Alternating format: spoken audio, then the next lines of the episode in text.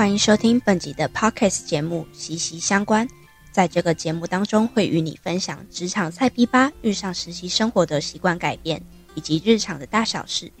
我是主持人，中国文化大学广告学系的 Gaga，目前于商桥公关公司进行实习。那话不多说，我们就继续听下去吧。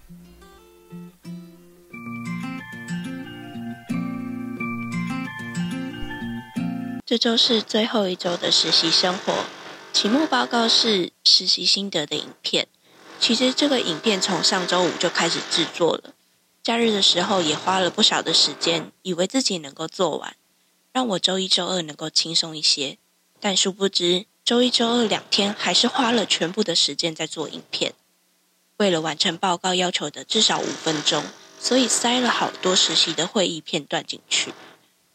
整个影片花最多的时间是在找素材，虽然以前每周都有预留一些素材要放进去，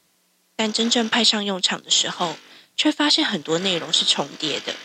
更别说制作的当下，我完全不知道要怎么把它串联起来才比较通顺。只构思好开头，就开始做影片，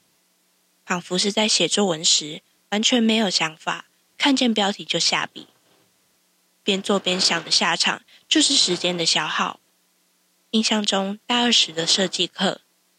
也是因为被老师看出来我的作品没有草稿就绘制，而被念了一顿。幸亏成品自己很满意，唯一的缺点就是有些片段的音量真的太小了。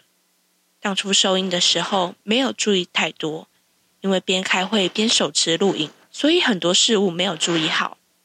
整体而言的风格、内容都是我想传达的。经过这两个月的实习，我发现自己的成品几乎都是有想法、有创意，但没有表达能力那么完美，但没有能力去呈现，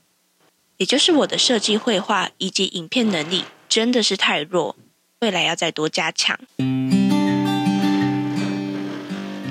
听完了八集的息息相关，是不是对我的实习生活更加了解了呢？其实心里很感谢商桥公关公司可以给我这个机会实习，像是采访、剪辑音档、影片制作这些我完全没有接触过的事物，因为来到这里才有了机会尝试。期许离开这的我能背着这些收获回到学校，在毕业制作上或者是未来工作上加以应用。最后，我想说，我毕业啦，大家拜拜。